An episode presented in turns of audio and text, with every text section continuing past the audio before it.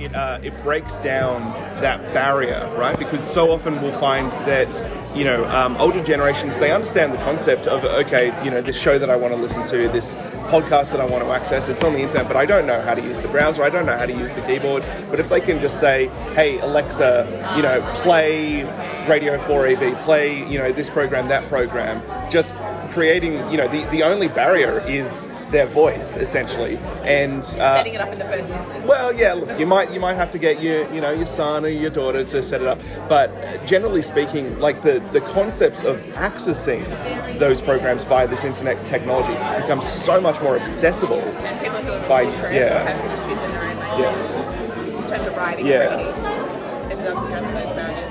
Are we? Uh, is there anyone like around this table that's embracing the use of smart speakers? Uh, you know, sort of that branding, or you can access our program. Just say, "Hey Google, play you know X Y Z." Anyone that's doing that? No? I do, I do, but not, not only for uh, radio or TV. Uh, my Alexia turns the light on, changes the light color. Yeah. So yeah. That's its home. It's not. Because I find it's like a hard one to. How do you? What are the instructions that have to I be know on TV or identified? GPS. So basically, like I would say, the present, if you Can you have do the vicious, device at home, Alexa? Alexa, Can you do the, have the vicious? the presenter, the broadcaster, you know, to listen to our program, you can basically just say, "Hey Alexa, play." You need to make sure that works. Yeah. And that's that's actually something that I think the Community Radio Plus app is, is working to address. Um, in that it would be something to the effect of, hey, you know, Google play uh, three triple Z via the Community Radio Plus app, and Oh, and um, it. But that might take a little while because if you say, for example, now with an iPhone, for example, say like, "Hey Siri, access a specific," Hmm. it will tell you, "I need." It will actually tell you, "I need to access this app." Do you give me permission to Yeah, access yeah. this app? So, so it's still a bit limited. Yeah. And, and because again, there's privacy issues that come Yeah, in as well. definitely. Because if Siri or Google, um, you know, if they have access to specific apps, Yeah. that's again, that's Yeah. another problem. No, so it's- you're it's- always running into, you know, like you always have when it comes to digital media, because the ethics and the privacy always jump at you. Mm. Yeah, absolutely.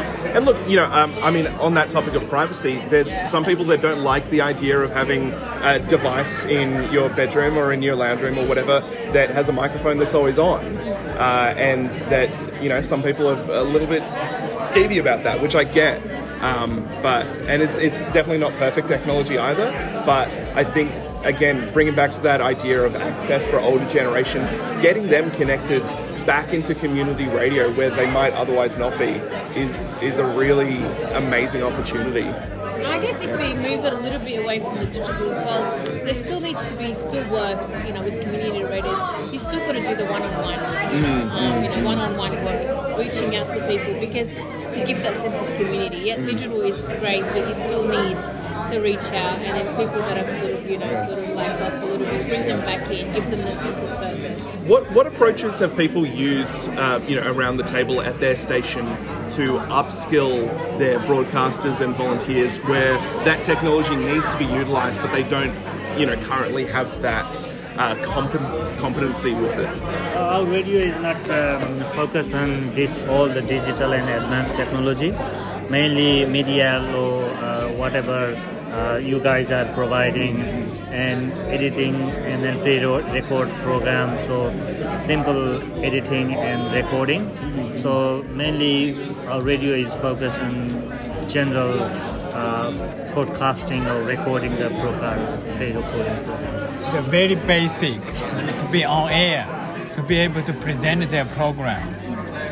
So again, that's what we spoke about, like having some